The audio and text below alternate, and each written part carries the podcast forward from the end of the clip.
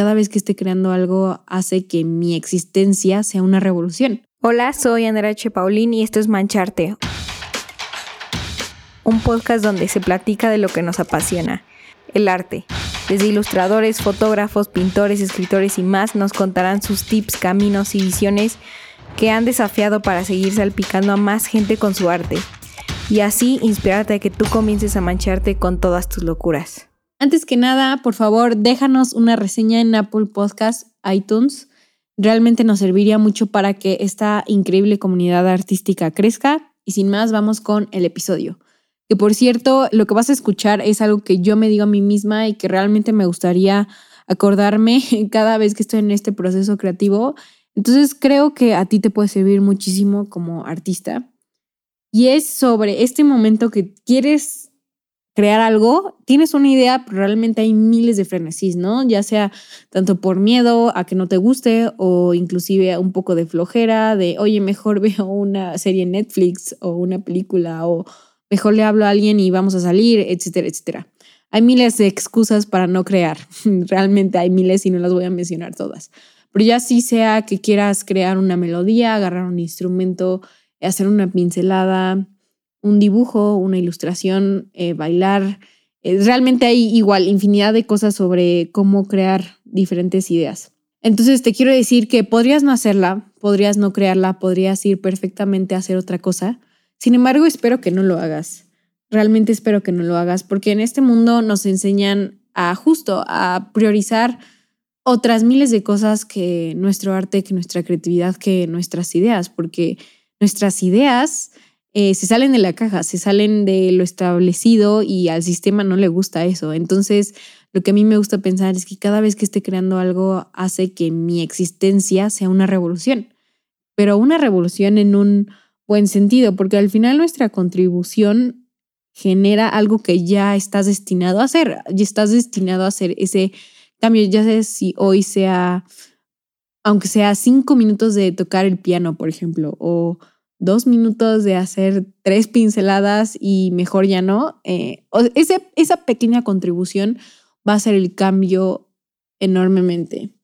Porque aparte de, obviamente, decorar los espacios y hacerlos mucho más amenos con colores y ritmos, ayudan a la gente, ayudan a juntarnos unos con otros y más si lo compartes, porque ya sea si a alguien le gusta lo que estás tocando con tu instrumento o si a alguien le llega el mensaje que quieres decir, creo que es algo muy poderoso y a veces no, no estamos tan conscientes de eso. Realmente es súper poderoso. Creo que yo después de estar practicando todo esto del lado de la pintura, lo he estado haciendo, pero me cayó el 20 hace dos años que una persona se acercó a mí y me dijo cuánto le impactaba mi arte y yo de verdad no estaba consciente de eso.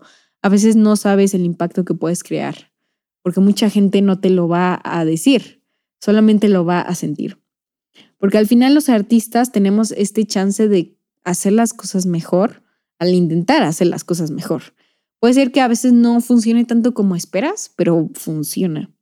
Y ahora eh, este otro tema es muy importante que es el tratar de que sea tu estilo otro estilo. O sea, me refiero al querer eh, tener el mismo estilo de otro artista o, de otra persona creativa o que salgan las cosas igual que otra persona. O sea, el hecho de estarte comparando, eso realmente mata la creatividad porque estás buscando en la sombra de alguien y créeme que ese lugar ya está totalmente tomado por esa misma persona. Entonces tú ya de ahí ya vas a ser una persona, digamos, en segundo lugar, siempre, si, si quieres ser otra persona.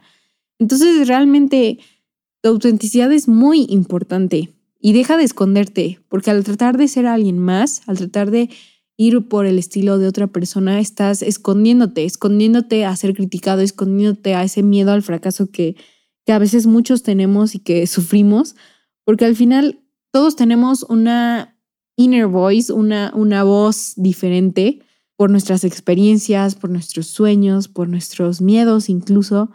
Entonces la única forma de sacarlo, de expresarlo, es haciendo el acto generoso de mostrarte ante el mundo y de mostrarte a ti quién realmente eres. Creo que el arte y, la, y todo el tema de creatividad hace que te conozcas cada vez más.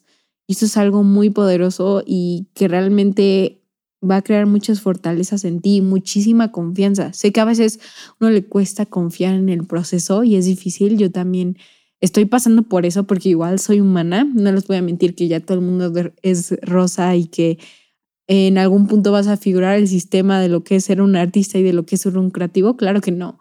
Pero cada vez más empezamos a confiar más en el proceso, independientemente de cómo salga el resultado. Entonces, tu contribución el día de hoy, hazla. Hazla. Te va a ayudar tanto a ti como a las demás personas, porque es un paso más hacia confiar en ti mismo, a confiar en tu intuición, a confiar en tus ideas, porque tus ideas valen y tú eres la única persona responsable de que esas ideas se vuelvan realidad. Nadie más, nadie más. Tú hoy la tienes, entonces tú hoy hazla, porque así las ideas se pueden ir a la mañana.